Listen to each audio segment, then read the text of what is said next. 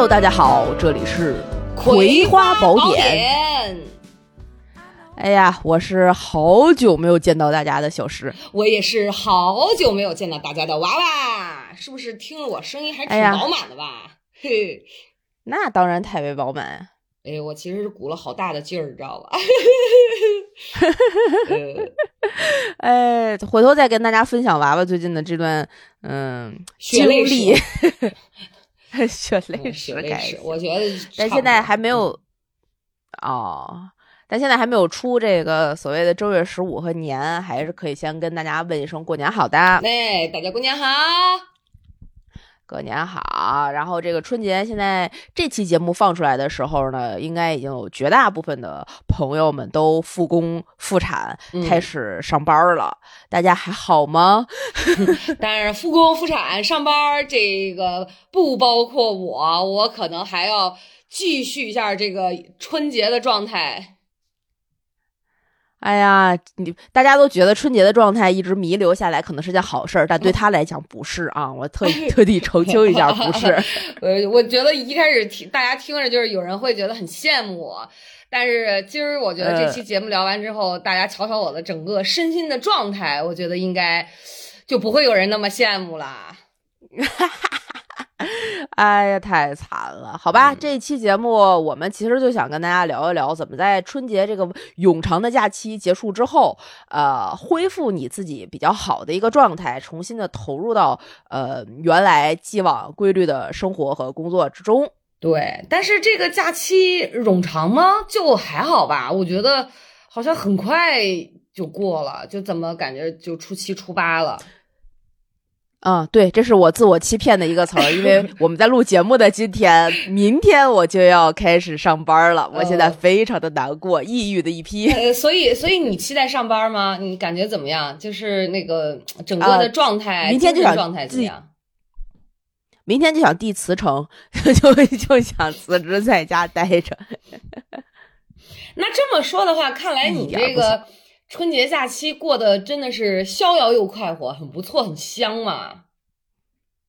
也还好吧，就是正常，跟普通的假期没有什么太不一样，所以它就是假期的状态，还是每天都很闲散。然后今天早上咱们。约这个早上录节目的时候，我就要相相对的比原来要早起一点点，然后就睁开眼睛看到这个雾霾，然后看到这个就是有点阴雨的北京，就有一种啊，为什么我要早起？我要睡觉。哎，那我其实特别好奇，呃，你记得咱俩年前录的那期节目里面吗？然后我们有立，我记得应该是有立 flag 吧，我忘了那期名字叫什么。你你当时你大概讲的就是。应该是春节期间或者是假期，对你，你还是尽量的会保持这个规律的生活，然后啊，健康的饮食，然后，但我刚才听你讲，就是今天录节目，你会比平时早起一点点。嗯，我看了看表，就我觉得好像是不是没有做到，没有没有严格的执行啊？也有很规律，每天都规律的十点起，可不是很规律吗？我我我我特理解，那但我觉得你即便这样的话，就是，嗯，生活肯定还是比我规律。单从睡眠这一点点来讲，我觉得就比我规律，因为那可能是我已经有好好几天了吧，就是属于那种，呃，我早上四点钟才睡着啊，对我也不知道为什么，为什么呀？我不晓得。然后就是四点钟睡着。完了，嗯，我会在十点半、十一点的时候起来。起来之后呢，就去准备午餐，然后准备完午餐吃完了，然后就上来洗刷刷完碗，就上来实困那个劲儿。完，我就开始，嗯，差不多会在两点半到三点半、三三点之间睡着，睡到五点半到六点，真的很规律哦，这个是很规律的。然后起来开始做饭，吃完。我就开始熬夜了，就感觉那个啊，嗯，我也不知道为什么，从七点半开始的那个时间到呃一点钟之间，感觉时间过得非常快。我我可能玩一会儿，然后打开电脑随便看看，然后看会儿视频就过去了。我很想睡，有的时候哦老吴会在十二点一点左右，他竟然比我这个睡得会早一点，因为他要每天早上早起，呃，差不多七点左右要去陪我婆婆打针，然后嗯，他会睡得比较早。我每天都很想跟她同步起床，就是把这一天规律起来，但已经我觉得已经嗯有五六天了，就是始终都不行。我所以你这个就就很奇怪吧？所以那天你知道我给你发大纲的时候，竟然是三点半嘛。我我因为我本来想说不行，我一点钟我还是睡吧。然后我翻来覆去不，我想说嗯睡不着，就还是把大纲重新捋一捋。然后我就捋完大纲，三点钟发给你，我才觉得嗯好，又看了半个小时视频，我才睡着。哎呦我的天呐！我就说为什么我一早上起来一睁眼，啪有个大纲，上面写着五点零一分，我靠！哦，五点啊！我还以为哇靠！啊所以所以你知道我有多夸张了吗？就我这个春节假期过的，真的就是从睡眠这一块儿，就尤其这几天吧，就特别差，我觉得特别差。哎，我我觉得可能很多朋友都有类似的这种呃问题，就是因为放假了嘛，然后生活的嗯没有原来那样那么规律了，所以就这个生物钟的调整啊，这个呃身体的状态啊，其实都跟上班的时候或者是平常在正常的生活里面的状态是不一样的。对，那那我们今天就跟大家就分享分享，你这个你怎么能够改一改，不在这个三点多睡、五点多睡的这个对，而且逻辑里？对，而且我觉得这个就是你看，原来毕竟你知道姐曾经也上过班儿嘛，就我其实还是。就我还是能能体会到那种上班儿这个在即的这种心情的。其实我觉得，嗯。就是这个状态的这个切换，如果说没有一些时间的调整的话，没有给予自己一些时间，可嗯。能让瞬间，比如说我明天后天就要上班，让我以一个非常嗯。好的状态去面对、嗯。去投入到工作当中，我觉得这个还是会有一嗯。些困难的。对，对，尤其你知道，如果像我目前这种就是身心状况的话，让我明天去上班，我觉嗯。得也很难把工作处理的好。所以我觉得，就像你说的，咱这期节目就是 聊聊嘛，从就以身作则，从自己开始，从自己的状况开始跟大家，我觉得分享一下，嗯，就是怎么嗯样能够恢复到这个完美的状态。我觉得其实也不能说完美吧，就相对来讲能够是一个嗯在线的状态，工工作在线的嗯状态，然后让自己满意，就我觉得这个就还不错。嗯嗯好呀，嗯。咱先是说那坐骑吗？咱是先咱还是先跟大家讲一下，我们准备是从哪几点入手呢？我们其实这一期节目给大家准备了五个小方面，嗯，对，分别是就是吃喝拉撒睡然后自己的 对吃喝拉撒睡，是是？你说的特别对，就是这个几个点。小方面，吃喝拉所以我撒睡，嗯，对，我们可以先从先从吃开始。我觉得这个吃饭这件事儿，其实是人生不人生这个词儿大，就生活里面你你规律生活的最重要的一点，对，它可能比睡还重要。当你吃吃的很规律、很健康的时候，嗯你的睡眠可能会随之就是有一些呃改善和改变。对对，对所以我觉得饮食在春节期间可能大家也有一些变化，我们就先分享这个吃饭的时候啊，怎么能够让自己在短时间之内，哎，调整到一个更好的状态。嗯，这个我相信很多这个春节过完的朋友不只胖了三斤吧？你胖了吗？我还好，因为我不是春节节前立了 flag 要好好的这个该健身健身，该啊，对对对，跳操跳操嘛，我我有坚持，所以我还好，我也哦很克制的去少吃了，因为我最近肠胃不好，我节前正好得了一次那个肠胃型感冒，所以本身哦也有一些不太舒服，所以我还好我我好像是瘦了。啊。你瘦了啊？你是因为一些特殊原因所以才瘦了吧？我不不也，其实我是觉得整个这个春节期间，可能对于我来讲，前后有个十二天两周左右吧，就呃没怎么吃一些像像之前一样，就是年轻的时候比较贪嘴，比如说会吃一些啊什么油炸的呀，然后这种比较高热量的东西比较多的那种，就没怎么吃，然后都是饮食、啊呃对比较清淡，因为加上要给我婆婆做饭。她的饮食就要嗯偏清淡一点儿，所以除了过年的时候，年夜饭其实吃的也算是健康。你像连虾什么的，就就是呃那个小姨红烧了一下，然后那嗯鱼是蒸的。除此之外，就是炒几个菜，然后就没有什么其他的的特别高嗯油高热量的东西。对，然后水果我基本也没怎么吃。哦，对那你其实跟平常的日常生活改变不是特别大，对在对，没什么变化。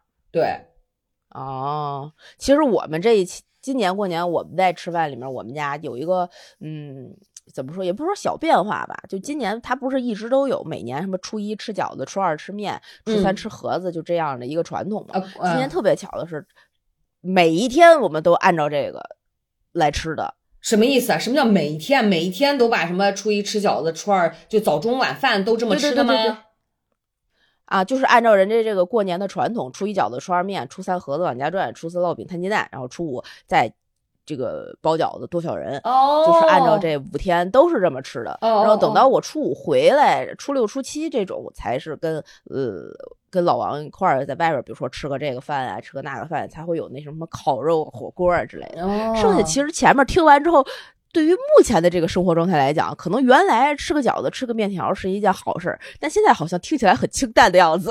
啊，对对对对对，就是毕竟咱现在这个生活环境、物质物质条件是跟以前、跟跟旧社会的时候不太一样了嘛，就是对吧？就是这这不是说一年就是只能吃饺子的次数屈指可数，现在随随便便都可以吃上饺子，对。但是我其实呃，我觉得我的饮食还可以。而且我也没有喝酒，嗯一滴酒都没有沾，只有初哦一的那次跟、呃老吴的那个、几个兄弟们，然后还有这个嗯兄弟的媳妇儿们，我们一起。我那天是最后大家都做完饭，忙活完了，人家给我倒了那么几杯啤酒。除此之外，我是一滴酒嗯都没有喝的。所以，哦对，而且我发现，你你有没有觉得，好像随着我们现在的物生活变好了，然后大嗯家的那种餐桌上也很难有像以前那么让你觉得是高热量、高油、高糖的东西出现了。嗯嗯嗯嗯嗯，对，嗯，包包括我回想之，就是最近那天我们聚会吃的菜都是什么什么，就比如说凉拌啊这种的，然后一些啊冻啊，大家都做好的，然后炒菜嗯没有什么，呃呃，烧鸡烧鸭都没没没没见到过。哦，但我们家年夜饭，老王他们家吃的还是有什么呃香酥鸭呀，然后一些啊相对比较那什么的，就是大凡但凡大的家族能够还有老一辈儿聚在一起的，我觉得还是会有一些年菜，可能嗯，特别是一些就是比较有过年这种传统意味的，这个要一大家子怎么怎么做的那种，还是会有一些这种大菜硬菜上来的。嗯，对。但是我想问问你，有吃零食吗？就是比如说糖果类的东西，你吃的多吗？呃，有吃糕点，但是还好，因为我本身就不是特别爱吃零食，都是为了家里实在吃不完了去解决一下。就是我我说一个比较呃，过完年回来就是初二开始吧，初三开始，然后我跟老吴就不在，因为我婆婆家今年就我们因为年夜饭没有在自己家吃嘛，所以就没准备什么、呃各式各类的糖果啊，然后啊、一些坚果类的东西，只有什么葡萄干、腰果儿，然后一些就就这么几样，一共四样嘛。但是到了初三的时候，我就感觉，尤其到了半夜，就差不多十点以后，嗯。我跟老吴嘴里就是想吃点东西，然后我们俩就说嗯。吃什么呢？后来我就点的外卖，比如我会点巧克力，然后点那个薯片儿、虾条儿。然后点呃哦点一些点心，比如说就是那那种呃小孩儿吃的那种饼干曲奇、软曲奇，嗯，酸奶，我觉得连着吃了有个四五天吧，每天晚上都得小哎一百块，就是吃完以后，他就觉得哇，我可以睡觉了，就就就是那种的。哎，嗯，我感觉是因为呃，就是到了晚上也不知道为什么，你说他饿吗？他也不是饿，然后可能要命呃应付第二天早上一早起来的就是新一轮的征程，所以就要吃一些这种糕点类的东西，就是糖分多的这种嗯东西。所以可能再加上我熬夜的问题，我就发现没几天我的下巴，嗯，三角区就开始爆粉刺了，闭合性粉刺。哎呀，相、哎呀相当的真的是立竿见影儿。是我发现这个高油高糖的确实是可能对这个身体是有一些影响。很大，这个高油高糖的东西真的对影对身体啊、皮肤状态，包括呃五脏六腑的负担，我觉得都是很大的。所以其实你看，刚才我这问你这一堆，就是发，我觉得还可以，咱俩至少没有说呃春节期间暴饮暴食，就是吃的还是算是比较规律的。那像我，我觉得不太好的一点就是我吃了这个。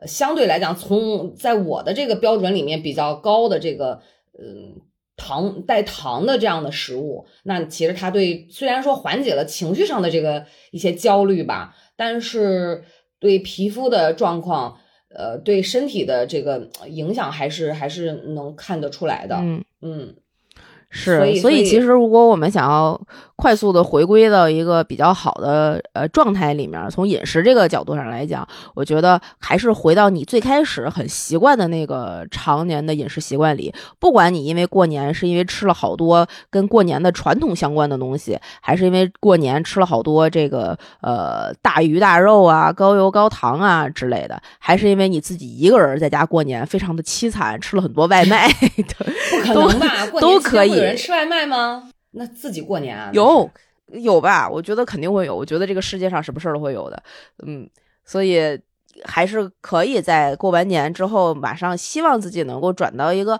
好的饮食习惯的这个规律的，嗯，这个这个这个饮食习惯里面，还是可以就是从呃每天吃的跟你最开始一还没过年之前差不多。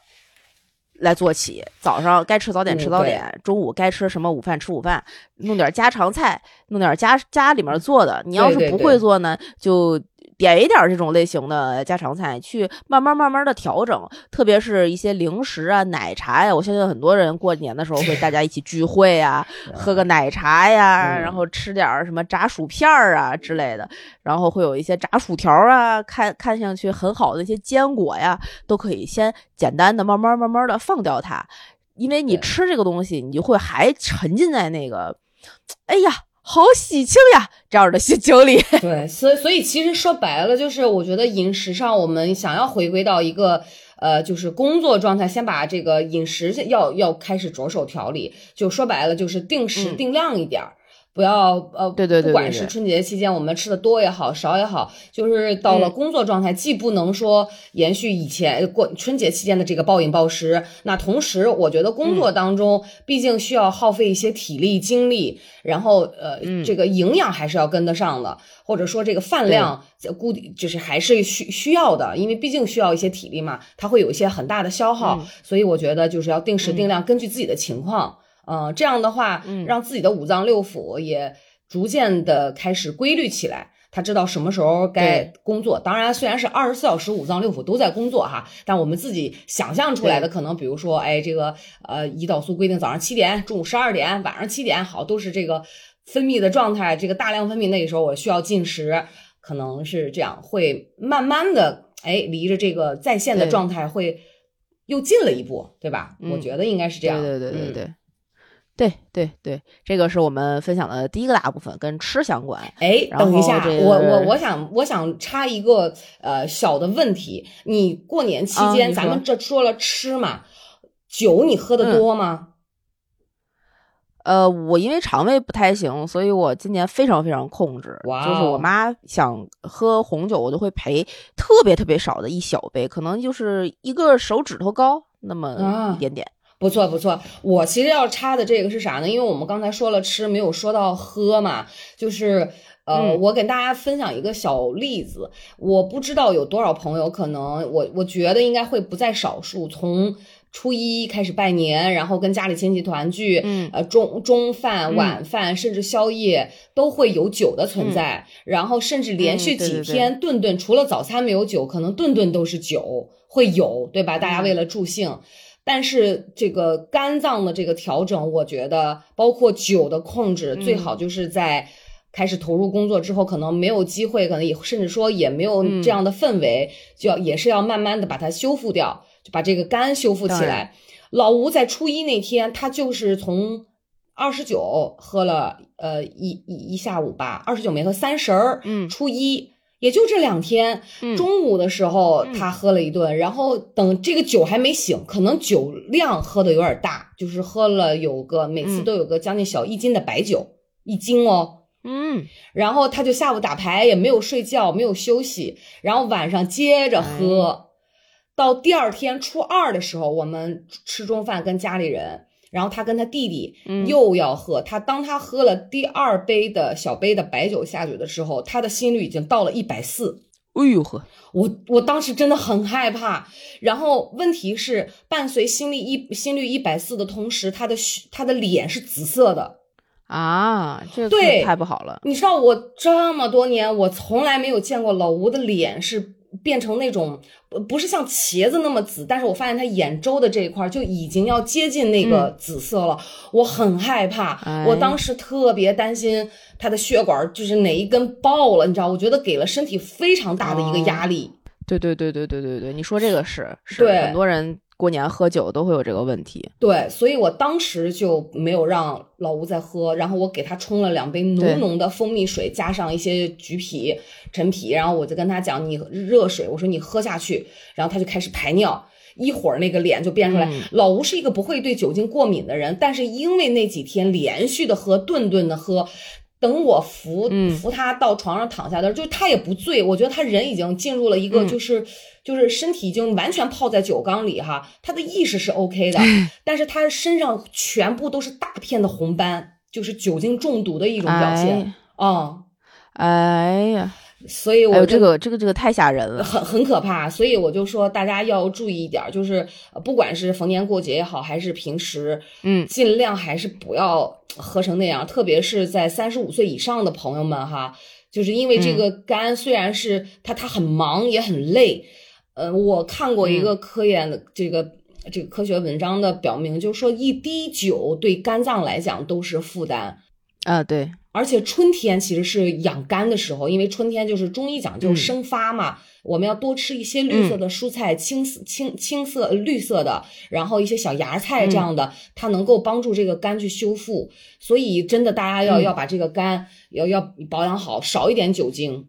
嗯，嗯，是，这是我想，这是这个我想说的一个插曲。这饮食嘛，我们刚才讲了吃，我觉得这个喝嗯上就是是我想说的是酒的问题。嗯好，那我们跟大家分享第二个大的部分，嗯，这个所谓的呃身身身体的一个状态吧，可以这么讲，肯定不 合叫格儿。形 形。体也不能叫形体，反正就是大家那个每天早上呀，在这个操房里面用手把 杆儿把自己站直，压 不是啊腿是吧？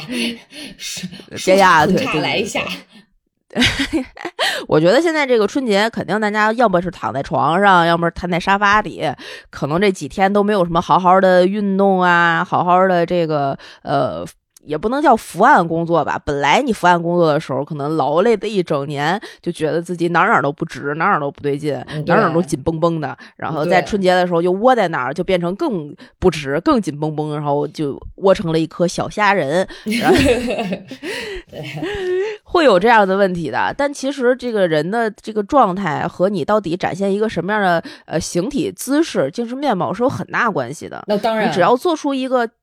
对，就有一种呃行为，比如说呃行为影响这个人的心情和状态，就最简单的就是你现在只要没有任何高兴的事儿，你笑一下，你会觉得开心，这个动作本身就会让你带来开心。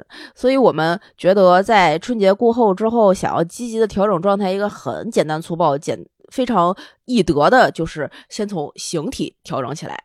是的，而且我觉得没有人愿意说这个假期过完了，回到工作岗位上，让同事们看到，让朋友们看到自己是一个就是垂头丧气的那么一个，哇，觉得哇好累，好疲惫。我觉得嗯，所有人都希望给别人展现出那种，哎，我很不错哦，就这个精神嗯容光焕发那一面，对吧？所以嗯这个形体上矫正，其实还是需要克服一点点这个怎么讲自己的这个惰性的嘛，这个肢体的这个嗯惯性的，我觉得还是需要的。对，嗯，对对对对对。你看我其实你有什么形体春节的？问题吗？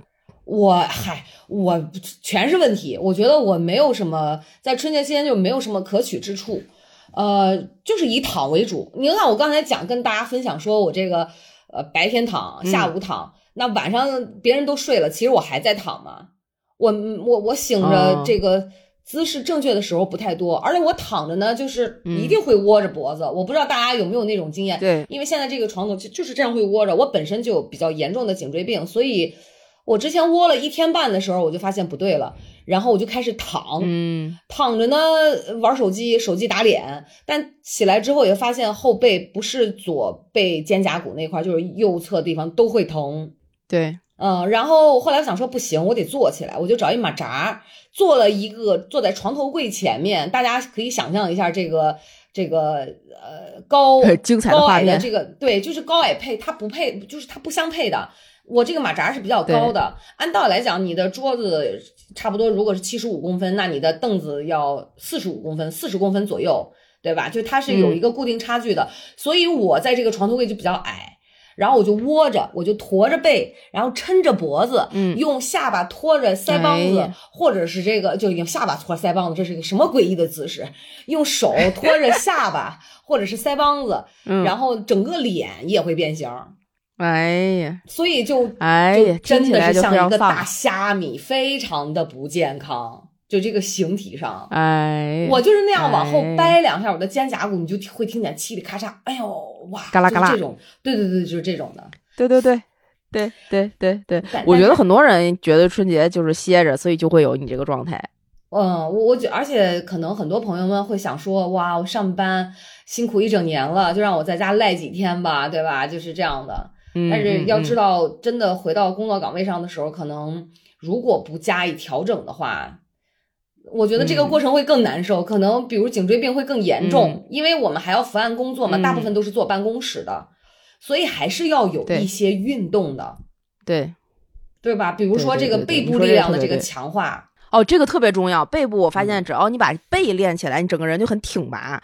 前段时间那个《繁花》里边那个李李那个背，哇塞，太好看了。对，而且我最近其实因为知道自己这个问题嘛，我就找了一些这个背部练习，我就发现哇，原来练女生练了背肌，你的呃下颌线，然后你的这个脖子颈纹、都会有提升，包括嗯这个什么左右大小脸儿啊，都会有很大的改善，就不光是说整个气质上的提升，嗯。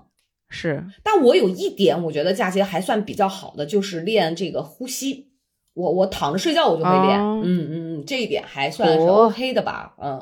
我我这个假期，因为自己还在每天坚持打八段锦，并且把八段锦推荐给了我的爸爸妈妈们。哦，真的，然后，嗯，他们就在家跟我一起做操，当然只做了一点点了。但是觉得好像，呃，这个还是很舒服的。但好巧不巧呢，我这一次因为也是躺在床上趴，我是习惯趴在床上玩手机，你的腰，所以你就会一只手一直，对，呃，腰还好，但是我就嗯一只手托着那个手机，一只手托着那个腮帮子，跟你是一样的。哦，不可取。然后，对，然后我的肩膀就不行了，因为你那一只手一直在肩膀这儿受力，肩胛骨那儿受力。到大年初四的时候，手就已经抬不起来了。在还没破五的时候，我就拔了罐子，因为实在是抬不起来了。看看看，真真的就是，所以大家真的要注意起来。就是我觉得，哪怕每天五分钟、十分钟，不管是八段锦也好，还是别的什么也好，总之就是能够有氧一些哈。如果能针对性的有一些肌肉的这种训练，呃包括自己一些不良姿势的这种矫正，会更好，会让人觉得，哎，这个你看我们这个。很挺拔，这这看上去人这个也很有自信心呐、对吧？然后又觉得很积极，就就精神面貌就会更好。我相信，就这种是一种良性的循环。对，这个就是我们想分享的比较简单的啊，这这一篇是这个形体篇，大家可以嗯先从把自己抬头挺胸这件事情啊做起，立竿见影，立刻就可以见效。对，哎，然后我们跟大家分享的第三个部分呢，我觉得是很多女生都很需要的，对，太需要了。对，我咱们上班得要脸，但我真的其实呃，今儿跟你刚开视频的时候，我看到你，我觉得整个精神面貌还是非常不错的。呃，这个跟开了美颜，没有，我觉得跟那没关系。你看，跟我这这这简直了！我觉得我前面头都快秃了。你看这个视频，我像不像一秃子？就是那种长一卤蛋的那种，底下就那样的，太可怕了。哎，我磨皮已经调到最大了，不然你能看到这里的这这都是痘痘。哎呀，我觉得不会有我多的，我我真的是，我觉得我这可以现身说法一下了。我不仅吃甜食，然后呃昼夜颠倒，我还不洗脸。哎呀，我的天呐！哎，我不知道你过年你就像一个美国的居家老女人，就对，就真的是这你会你你洗脸吗？我我真的就不出门不洗脸，不见亲戚不洗脸。我甚至有的时候，因为二姨家就住我婆婆家隔壁嘛，我去她家包饺子吃饭，我也不洗脸。就初二那天就没洗脸，我穿着睡衣套件羽绒服我就去了。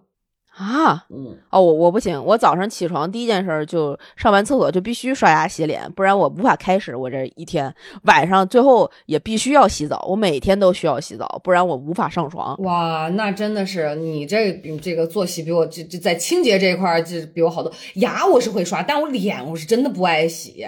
晚上我会洗，但是我白天就不爱洗脸，就是拿那个湿巾啊。把眼睛眼部清理一下，出门了就就也什么都不想弄，我也不知道为什么，可能我觉得也跟心情有关系吧。因为呃，算不上是低落，但确实是比较一般，呃，然后就没有，就我觉得有点从这块就有点自暴自弃了，所以。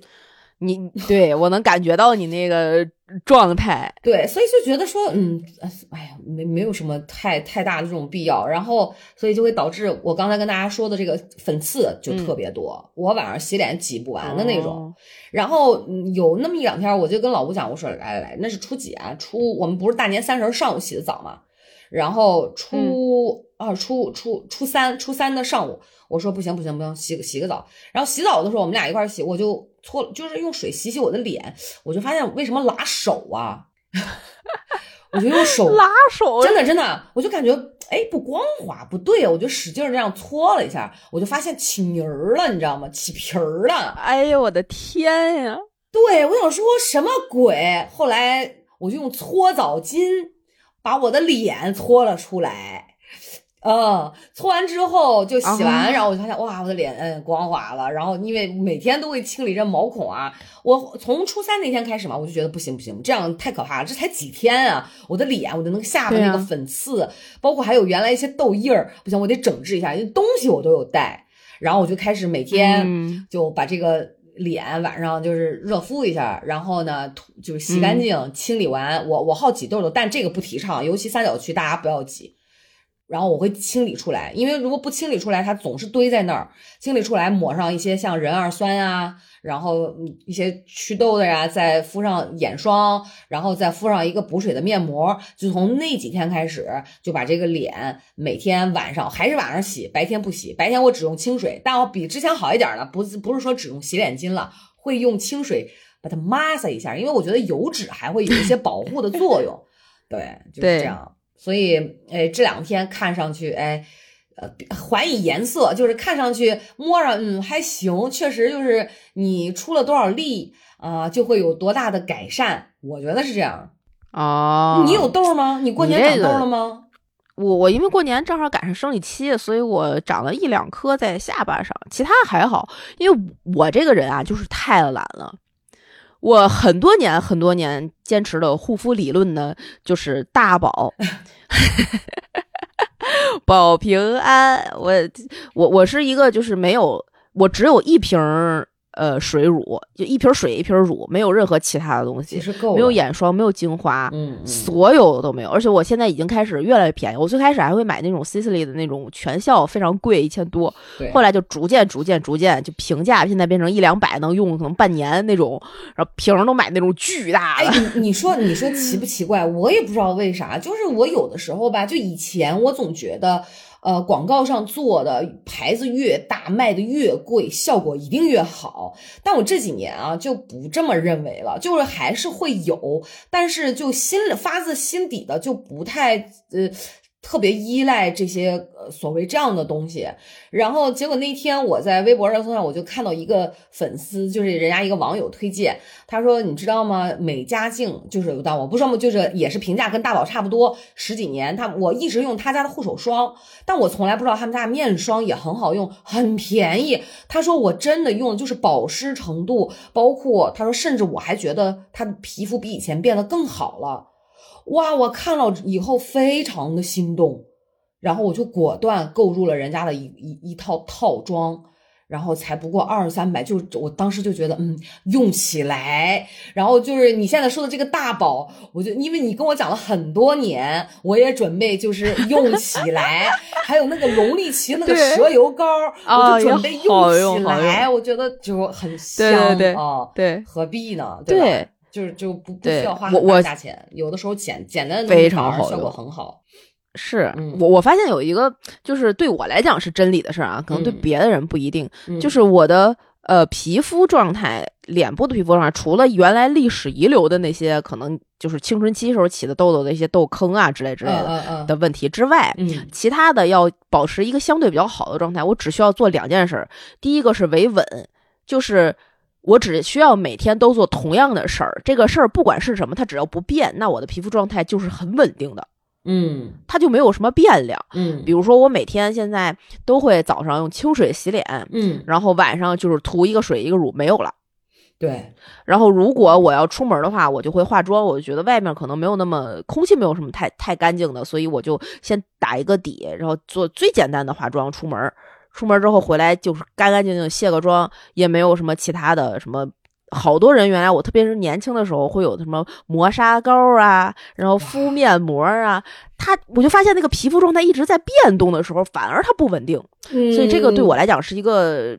真理，对我我其实特认同你说的，就是这个磨砂膏啊，我不建议女生用，就是因为我们的角质、皮肤角质它是保护作用的，有的时候爱长痘啊，或者是有红血丝，都是因为过度清洁导致的，这个皮肤角质层越来越薄。所以呢，就是我觉得就不，我不建议用磨砂膏。然后那天这这是想说到这儿，我就想起来那天我也是看了一个业内人士，人家脸部都打了马赛克，就是美妆美妆行业他们一个内部的会议，然后有一个女生就在底下控诉了那么三点，然后她就讲说什么时候我们这个行业能变得良心一点，能不再去欺骗消费者，大概意思是这样哈。然后他就讲说什么时候我们才能勇敢的告诉很多这个消费者。补水面膜其实是智商税，就是我们从来没有告诉消费者，其实人的皮肤是不需要补水的。嗯，他原话是这么讲的啊，我我我我有那个视频，我有点赞，就是是点赞他的勇气。当然，这个东西就是说皮肤到底是不是不需要补水这个事儿，我还没有认真去考证过。但是我呢觉得，毕竟人家是业内人士，他肯定是做了大量的这种研究。他说他原来也是从实验室出来的嘛，就是皮肤是不需要补水的，就是这个补水面膜，我们夸张说多么多么好，多么多么好。我曾经就有尝试过每天做这个面膜。我发现我的那个角质代谢竟然比不老做还多啊！对，就是实际，嗯，就这个，所以我也不建议，呃，这个面膜做的太勤，就是保持要保持它的水油平衡。所以大家要先看一下自己是什么肤质。昨儿我还给施宝发了一个，呃，特恶心的一个视频，就是哇挤痘痘，就就真的那是一个男生的脸。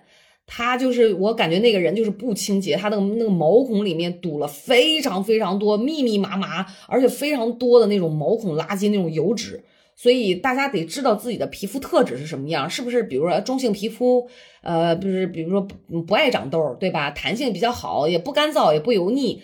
那有的男生的皮肤就是。嗯，他就是人家不用什么补水补油，人家就自然很油。你看老吴的脸，他从来一一年三百六十五天，人家不抹护肤品，那皮肤也很好，也不长痘，就就很奇怪。他有的时候说他你怎么每天浪费这么多时间在这搞这个，对吧？就是所以我们还是要了解自己的皮肤状态。比如洗完脸，你看一下这静置半个小时，比如说摸摸是不是很干，很有有有干纹儿，或者是这个。或者没什么感觉，那就说明就是中性的嘛。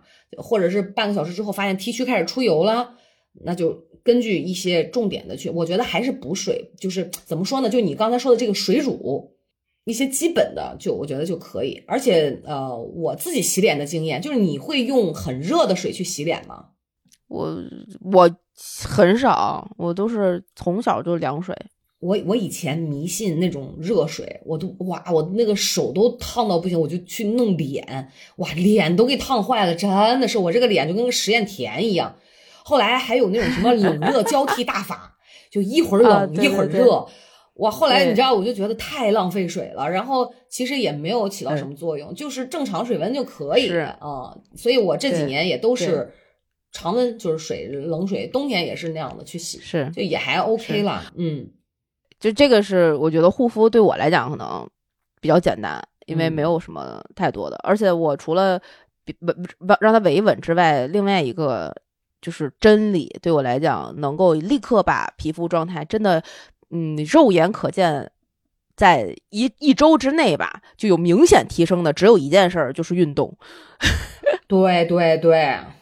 没有别的，我觉得只要我开始运动了，我的皮肤状态自然而然就会好，这是我能够呃自己感受到的，所以我现在就坚持这两件事儿，就就还好。而且我觉得这个一运动哈，我之前就是试过，就一运动就稍微做点有氧的，头上冒汗，那个脸感觉毛孔都开了似的，就它会自己开始往外排一些脏东西。当然可能是我我自己觉得是不是因为汗液的缘故，就是运动，我觉得运动很关键。对，对，嗨，其实我一个懒人，我觉得我就没资格提倡大家运动，因为我就属于那种就不爱运动那样的。哎，我跟你说，就是懒人才提倡运动的，真正运动的人 不这样说。对，所以其实我我觉得总得你说督促激励一下自己吧，要不然真的是哎呀，这就我真的是相当的自惭形愧了，真的，我觉得太不应该了，要要动起来，要动起来，嗯。动起来，动起来，好吧，这是第三个大的部分。我们希望大家能够把自己的这个护肤、清洁、呃，个人的卫生搞一搞。男生可能没有那么多这个所谓的护肤问题，但是个人的清洁啊，在这个春节里面七天没洗澡了呀之类的，就可以搞一搞。哇，这受不了，太味儿了，你知道？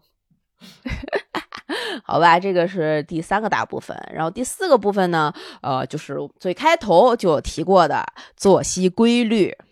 哎呀，我没资格发言，我觉得太难了。可是我认为，嗯，即将上班的同志们在这一方面可能是比较难调整的吧，就是又开始了那种早上起不来，晚上睡不着那种，因为还沉浸在假期里的那种。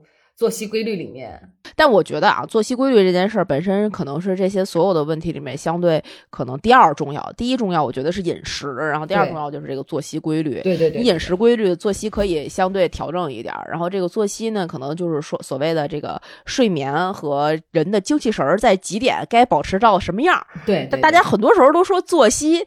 这个就是一个你起来和睡觉，我觉得没有那么简单，不是，是你整个人一整天的状态是什么样的？对，对，所以这个，嗯，上班也好，工作也好，生活也罢，这个作息规律，我觉得就跟调时差很像。如果有出国的朋友，应该能知道，比如说你在去了一个有时差的国家，下晚上四点嘣儿醒了，中午十二点咵困了，对对，这个很像，但是你。出国，因为你知道客观条件在那儿，所以你不得不去调时差。其实是很简单、很容易的，那一天两天就能调过来。所以真的，你不要觉得调整作息很难。我我反正一天两天我就可以在国外把时差调过来，我还好。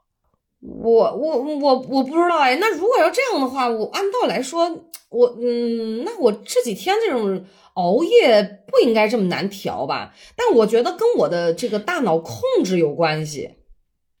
我觉得这是一个心态问题，因为比如说我们出国，可能很多时候是为了工作或者为了旅行出去玩儿。对，白天的时候你就会再困，你也愿意把白天的时间花在该花的地方啊。对对。然后等到 晚上了，你就觉得明天还有这样一天，所以我必须得睡觉。嗯，对对对。这样两天之后，怎么着你就也就也就过来了。所以其实它这个东西是一套方法论，就你白天啊，就把你该花在白天的时间花在白天。比如说你五点才能睡着，没关系，七点愣起，起了之后你一定巨困无比，所以晚上十点、十一点、十二点，你一定就开始觉得，哎不行，想睡觉，想睡觉，赶紧睡。嗯，好残忍啊，听上去。但调时差，我觉得这个就是最有用的。对，就是反正要给大脑建立一个条件反射，然后呢，嗯，像我这样就是属于真的，其实比较符合你说的状况，就因为第二天还是那种事儿，又不是很着急，然后就是人处于一个、你大脑本身它就反应处于一个闲散的状态，然后，嗯，它不是一个工作的状态，不是一个你要进入投入到某种这个需要去。提升自己也好，或者是工作也好那种状态，就是比较闲散的居家生活。所以你看，我有，我觉得在我的这个作息调整上有一个巨大的难题，就在于说，我一天二十四小时，除了我下床做饭、收拾卫生之外，我都在跟床打交道。嗯，就很多事情都在床上进行。其实床就是应该睡觉的时候上床，其他的时间离床远一点。那你看，有的时候打游戏、刷手机都在床上，哇！我看见床，我简直就是太亲了。就我觉得这种就对床的这个依赖性，包括它的这个功能性啊，已经不单单是睡觉了。我觉得这个就不对。然后我的大脑，我觉得可能就把这个连接啊建立就建立错了。主要你没早上起来呀，你七八点钟啊，你知道你潜意识里知道自己没事儿，你可以睡，你这个选项啊嗯，就说会自动的默认自己我可以我可以睡。你可以把自己这个作息，为什么说作息不只是什么时候睡什么时候起呢？是因为你起来得有事儿，exactly，他才能嗯让让你起。对，有的时候老吴问我，他说：“那你就早起嘛。”我说：“我早起干啥呢？我早起起来我站着吗？就是你知道吧？你而且也不是说，就毕竟不是在自己的家里面。你当然了，其实我觉得这纯属我在找借口、找理由。就我在自己家里，如果是这样的话，我也不会早起。呃，我虽然非常理想化的认为我可以在自己家早起，铺上瑜伽垫儿运动一下，但是我觉得这个过程只要在我脑子里想一遍，我就像做了一样就可以了。所以这个其实不对的，嗯，我觉得我我比大家，我比很多人需要去调整这个状态，就是嗯，不知道为什么，我觉得动起来这个不行。我我觉得是这样，因为我原来也早起困难，特别是呃跟老王在一块儿之后，他就是一个起床困难户，他的一天是从一点开始的 中午，所以 你这么说完老王，所以我心里舒服多了。哎，所以我的那个。我们俩上班的时候，因为我们那个工作可能呃考勤没有那么那么严格，嗯所以我就慢慢的、慢慢的从早上七点多钟起床，被他带到可能九十点钟才能起床。嗯我也早起非常困难，但后来我发现了一个就是可以轻松无痛早起的一个方式方法，就我把我必须要，对我把我一些每天啊一定要干的事情挪到早上，这样的话，我早早上起来的时候，我就可以为了干这件事儿而早起，我把一件事情挪到哪儿。就你你整个一天的这个行程，比如说，呃，我随便举一个例子好了，做午嗯饭这件事儿，嗯我平常就是点个外卖，或者是可能在公司附近出去吃一吃。嗯那我把做午饭这件事情变成了我自己要带饭的时候，我就把做饭挪到了早上，而不是每天下班的晚上。这样我早上就必须要早起半小时，你自然而然就起来了。起来了之后，比如说每天早上我运动可能就十分钟，我可以先尝试一次，我觉得还挺好。那每天就早起那么十分钟，你也不用一下子从，比如说从十点起床，咔的一下变成五点，那也很难做到的。嗯，就会非常难受的。但每天早起个半小时、半小时、半小时，你就挪一件小事儿过来，你可能挪一件自己觉得没有什么太大压力又愿意干的，比如嗯说早上起来，呃，有人可能出去溜溜弯儿，有人可能出去买个菜，去逛逛早市儿，去嗯呃遛遛狗，或者是做个运动。我听你说完这几项，感觉不太像是上班状态，就是那种提前退休的生活，就老头老太太那种那种作息。但其实啊，我跟你讲，我觉得啊，我的上班状态之所以后来还可以，是因为我把这些老头老太太才干的事儿挪到了早上。你会觉得一天的嗯开始不是那么局促，嗯你开始了很自由、很嗯轻松，它是一个 easy 模式，它不是一个一上来啪就难度啪直接要打大 boss。你上来先逛逛这儿，逛逛那儿，还还还可以，你整个人状态就慢慢慢慢提提升起来了。所以这个作息的调整，就是一整天整个人的状态的调整。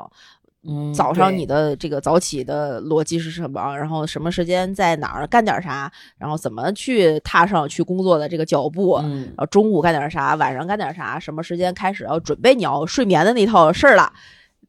我觉得还还还挺好的，对于我来讲啊，对这个，我觉得还是嗯，你说的还是挺有经验的。就毕竟你践行过，就我始终，我觉得我这三十来年都是在这个 问题上从来没有自律过，我真的是太惭愧了。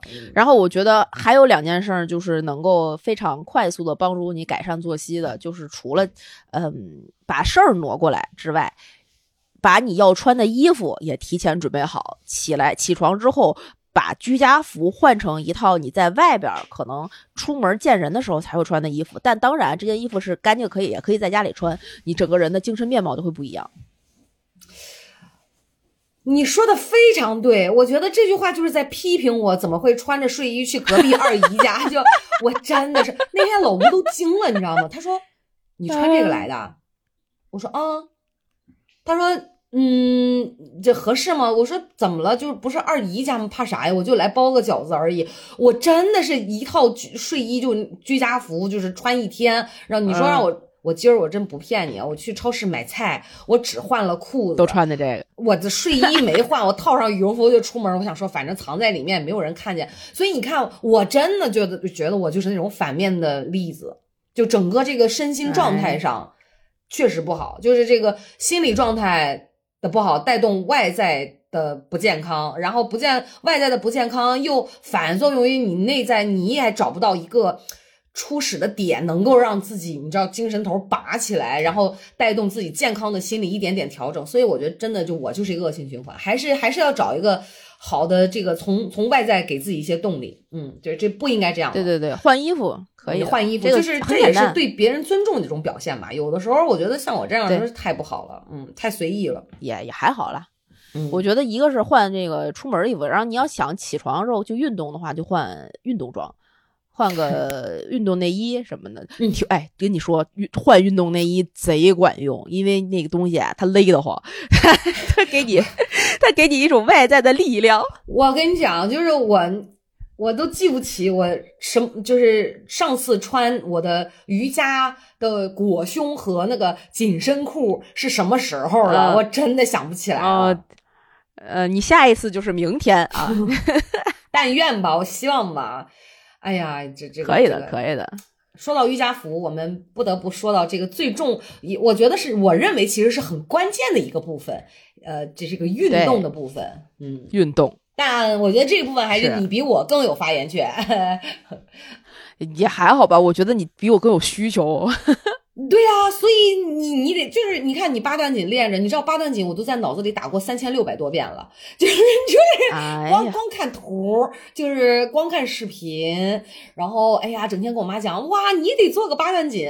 然后我妈说，那你也做呀？我说，啊，我有时间的啊。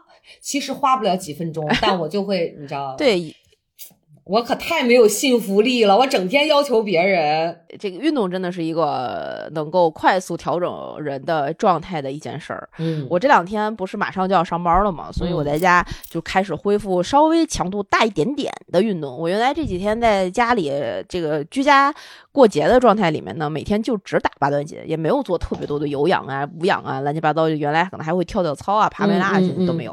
我觉得太累了，还是要休息一下的。但是八段锦我没停。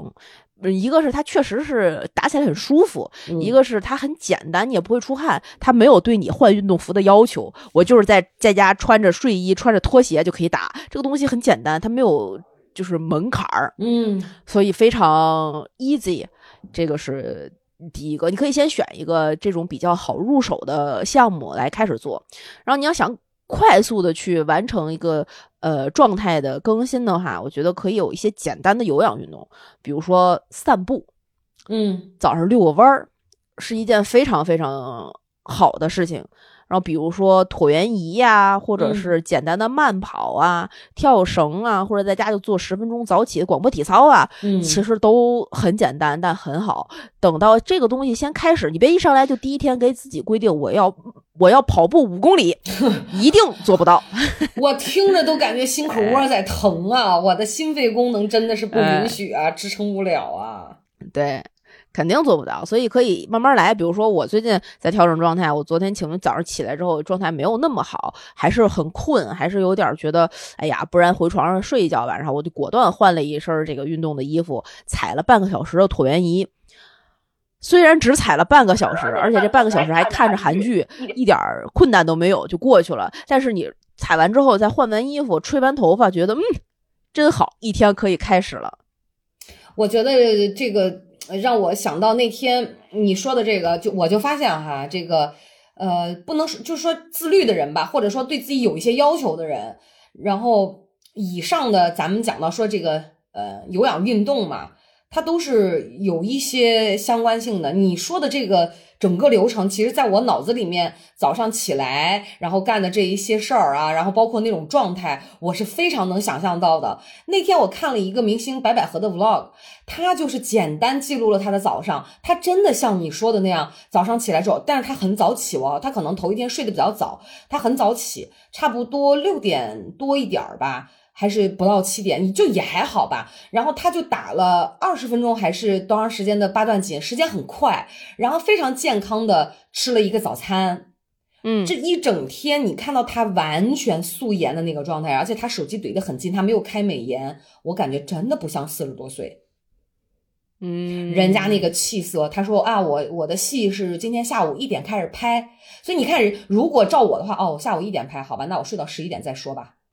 啊，对对对，对吧？但是你看人家，他会就像你说，他会自己给自己早上起来先把那个精气神调动起来，哪怕他说我一会儿再睡一个回笼觉，但是我这个气我已经调动起来了啊，对，啊，所以真的特别好。人家还是两个孩子的妈妈，就我真的很佩服这种，就是还是有常年的这个自律的这个在的那种气色啊。然后不光是为了皮肤，我相信人家明星也会搭，除了八段锦之外，也会搭配一些力量。就像你说的，你比如你可能你会练椭圆仪，可能有人会哑铃啊，或者一些健身器材。总之就是适当的运动，其实还是会很好的，包括让情绪啊、精神精神头儿也都会变得比较好。对，嗯，对。如如果你早上起来真的很困难很难的话，其实比如说中午吃完午饭。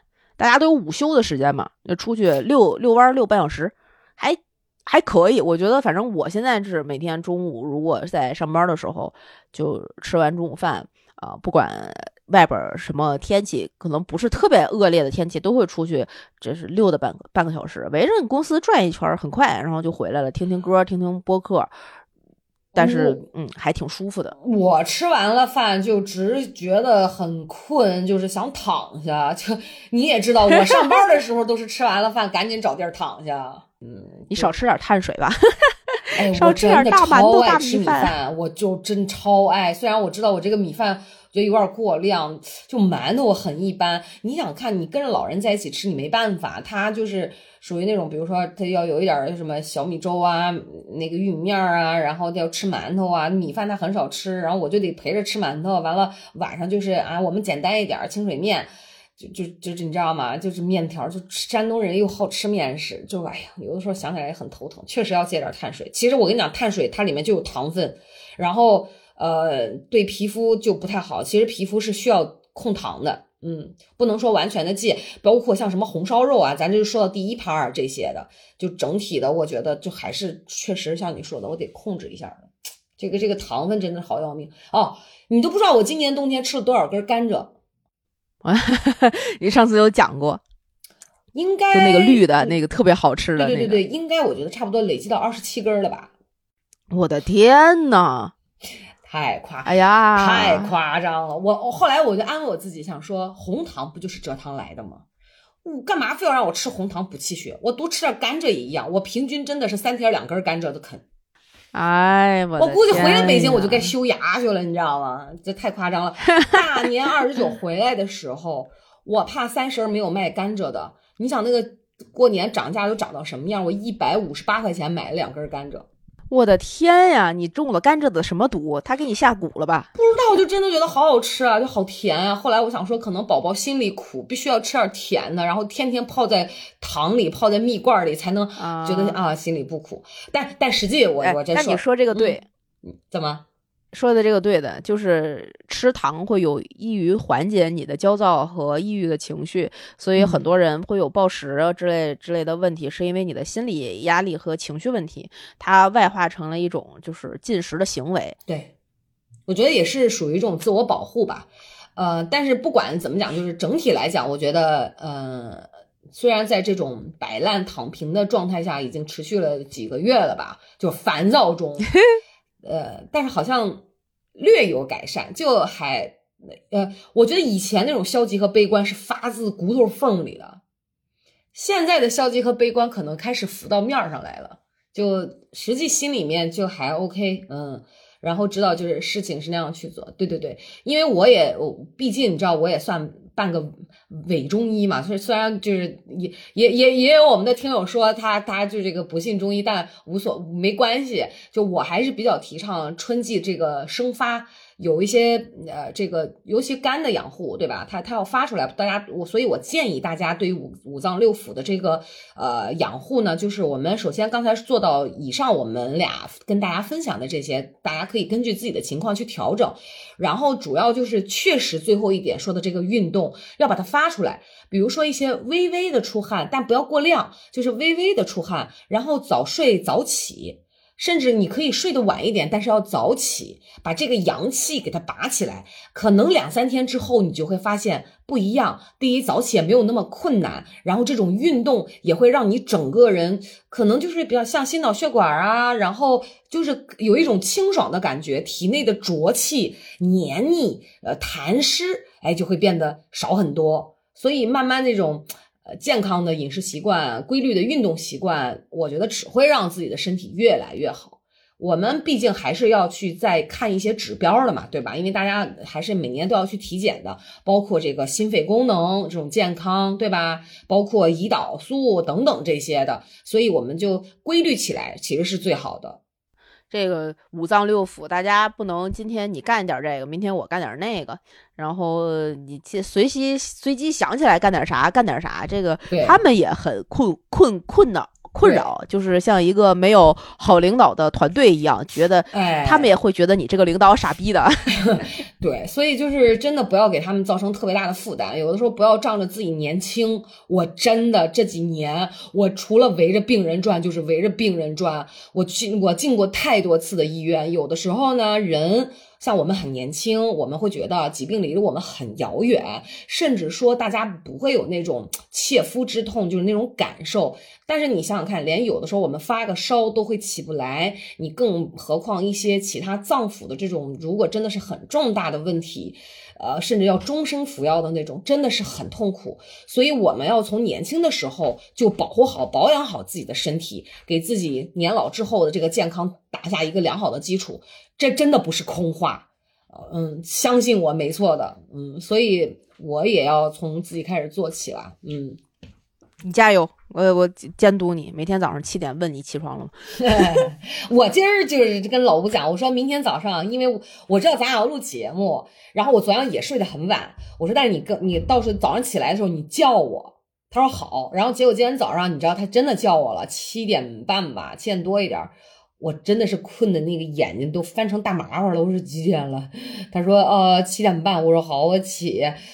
我真的咬着牙，我大概觉得，嗯，我可能又睡了五分钟吧。等再睁眼的时候就八点半了。然后，对我我想说可以了，极限了。然后我就起来了。所以那时候我就跟你联系，然后我跟你呃沟通好时间，我就赶紧去买菜。这不就提到上午了吗？嗯。我我保我我争取今天下中午不睡了吧，就吃完饭之后不睡，我慢慢调整一下，我觉得也可以了，因为马上也要回北京了，所以嗯，今天下午做个运动，争取挺好的。嗯，好吧，这期节目就是这些内容，我们希望能够在春节回来的第一期节目里面给大家分享一些能够实实在在帮到你们恢复到好的身体状态，是恢复到好的一个呃精神面貌的一些小的 tips。对，所以也希望大家在。一年中任何时间听到我们这期节目的时候，都可以把它当成一个给你身体和给你状态的一个小提醒。嗯，如果你觉得哪儿不好了，哪儿觉得不舒服了，也可以回来用这些呃小方法来帮助自己。而且我觉得啊，这五五点可能不会同时做到，嗯、但是你只要做到一点，它都是个良性循环。对对对对对，它可能就这一个点就会波动很多的点，对所以不要给自己太大压力，就是选一样的自己去做就可以。嗯，那都是好的。是的。嗯，好吧，那这期节目啊、呃就差不多这样了。如果你们也觉得自己的春节回来之后压力很大，有各种各样希望吐槽的、希望去改善的，或者希望有人去监督你们做到的事情的话，可以关注《葵花宝典 Good to Know》的微信、微博账号，在各大音频平台订阅我们的节目，在呃给我们点赞、订阅、打赏、进群，然后加加主加主播 i n g f r e infree，然后他就会拉你成为我们这种空中的闺蜜了。我们可以在群里互相打卡、互相监督，好不好？好吧，那这期节目录到这里，跟大家说拜拜。拜拜，拜拜。